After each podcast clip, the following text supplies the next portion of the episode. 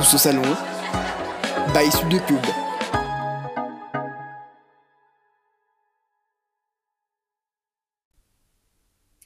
Bonjour, bonjour à tous. Aujourd'hui, on va parler d'événementiel, et plus particulièrement d'événementiel sportif. On part donc à la découverte d'un événement sportif international, et pour ça, on va prendre un peu d'altitude. On se retrouve donc à la Coupe du Monde de ski à Val d'Isère. Un événement qui a lieu chaque année au mois de décembre dans la station de ski Savoyard et qui rassemble les meilleurs skieurs et skieuses de la planète. En temps normal, Val d'Isère accueille deux week-ends de compétition, un week-end de compétition homme et un week-end de compétition femme. Mais en cette année de Covid-19, le calendrier de la Coupe du Monde a été revu et c'est bien deux week-ends de compétition homme qui étaient prévus à Val d'Isère. Mais à l'image de cette année 2020, rien ne s'est passé comme prévu. En effet, le premier week-end de compétition homme a dû être annulé pour cause de manque de neige. Fort heureusement, la neige a ensuite fait son apparition et le reste de la compétition a pu se dérouler sans accroc. On va désormais porter notre attention sur l'organisateur de cet événement. Depuis 1955, première édition du Critérium de la Première Neige, c'est le Club des Sports de Val d'Isère qui a pour mission d'organiser cet événement. Aujourd'hui, au Club des Sports de Val d'Isère, sous la direction d'Ingrid Jacquemot, c'est une équipe de 8 passionnés qui travaillent à l'organisation et à la réussite de cette Coupe du Monde de ski. Pour comprendre un petit peu mieux l'organisation d'un tel événement, on va évoquer les différents pôles qui constituent le comité d'organisation. Le premier pôle qu'on va évoquer, le pôle piste. Ici, le but est simple, faire en sorte que la piste soit dans le meilleur état possible pour non seulement assurer la sécurité des coureurs, mais aussi assurer le bon déroulement de la course. Pour que la piste soit sécurisée et en état pour accueillir la course, il va y avoir un travail en collaboration en amont et pendant l'événement avec le service des pistes, mais également avec les moniteurs de la station. C'est donc avec la collaboration de l'ensemble des acteurs de la station que le pôle piste peut proposer une piste digne d'une Coupe du Monde de ski. Le but est ici de trouver des partenaires financiers ou bien matériels afin de garantir le maintien de l'événement. Afin de remercier les partenaires de leur soutien, tous les partenaires sont invités le jour de l'événement en zone VIP pour profiter de ce bel événement aux premières loges.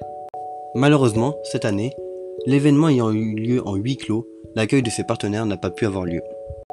Le troisième pôle que nous allons évoquer est le pôle accueil. Ici, le but est simple, faire en sorte de faciliter au maximum la venue des différents acteurs de cet événement, que ce soit les prestataires, les partenaires ou encore les athlètes et leur staff. En cette période de crise sanitaire, avec la fermeture de nombreux hôteliers mais aussi restaurateurs, la gestion de ces deux points a été très compliquée et a demandé une masse de travail bien plus élevée que d'habitude. Quatrième pôle évoqué, et pas des moindres, le pôle bénévole.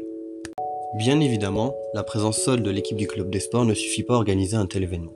C'est pourquoi ils font appel à de nombreux bénévoles. Cette année, ils étaient pas moins de 200 présents sur l'événement et on va avoir différentes missions comme l'accès à la piste, le lissage de la piste, l'accueil de certains partenaires ou prestataires et bien d'autres encore. Chaque année, le recrutement de bénévoles commence au mois de juillet. C'est un travail de longue haleine. Il faut ensuite mettre en place le planning de chaque bénévole tout en prenant en compte les demandes et les contraintes de chacun.